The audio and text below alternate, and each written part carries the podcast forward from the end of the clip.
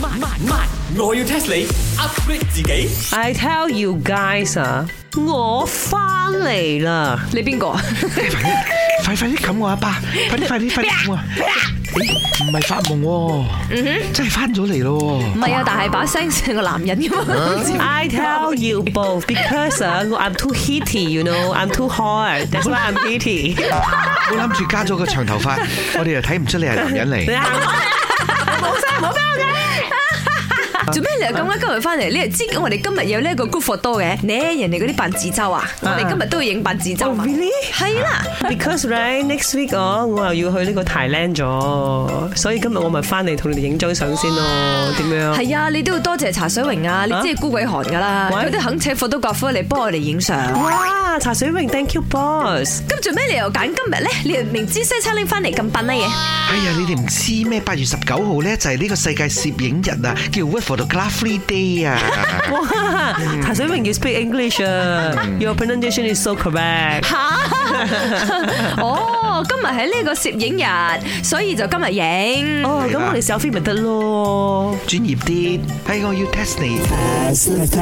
點解八月十九號啦？係呢一個 World Photography Day 咧嚇？應該就係啊！呢個世界上第一個 photographer 係八月十九號出世嘅咯，佢 birthday 就係八月十九號。第一個哦，可能我。耶！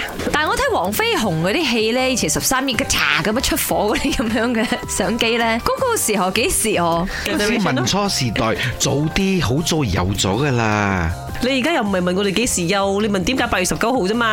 一八三九年啊，大概係成二百年前啊，已經有攝影呢個技術噶啦。我而家問你哋啊，點解揀八月十九號係呢個世界攝影日啊？哦、i know 啦，because 啊呢個 G D 樂巴係八月十八號出世嘅，and then 係咪呢個鄧紫棋係八月十六號出世嘅，and then 係咪呢個王菲係八月八號出世 嘅？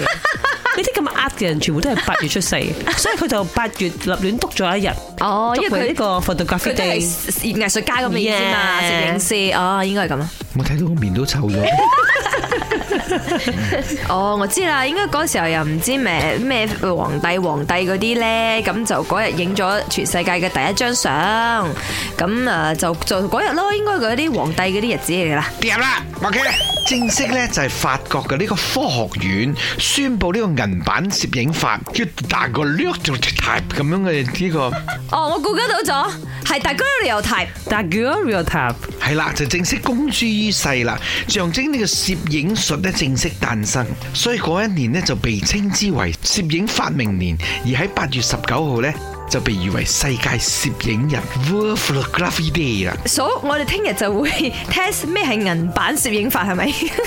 Good idea 喎！This moment，梗係聽翻首 Ed Sheeran 嘅 Photograph 啊！本故事純屬虛構，如有雷同，實屬巧合。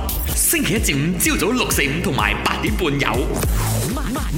我要 test 你 upgrade 自己。